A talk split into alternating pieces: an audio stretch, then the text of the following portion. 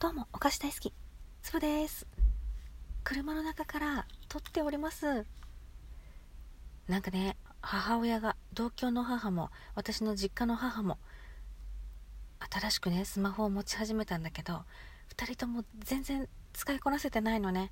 で、あのー、ほら、この間さ、子供の発表会があるから、来てねって言って、あのー、チケットまで渡したのにさ、当日、なんかね、あの LINE が来たの。母から。珍しく。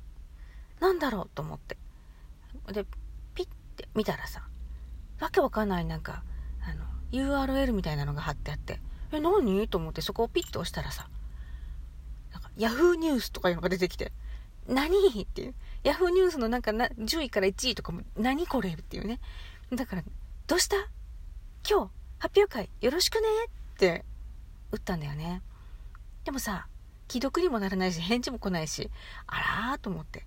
まあこれなんか来れなくなったのかなと思って。まあ来なかったんだよね、発表会。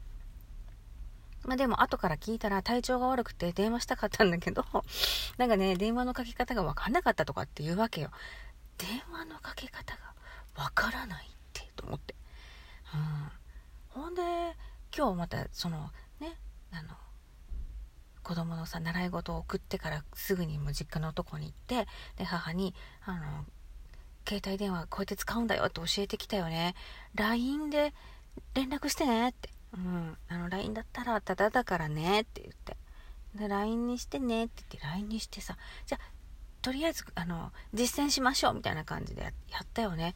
たださうんあの母はもうつぶちゃんに電話かけるからこのつぶちゃんのとこからこの受話器のマークを押してで音声通話とビデオ通話があるから音声通話だよっつって。音声通話としたらさ LINE に会話を録音することを許可しますかっていうメッセージが出てきたの。え？ダメでしょ？と思って。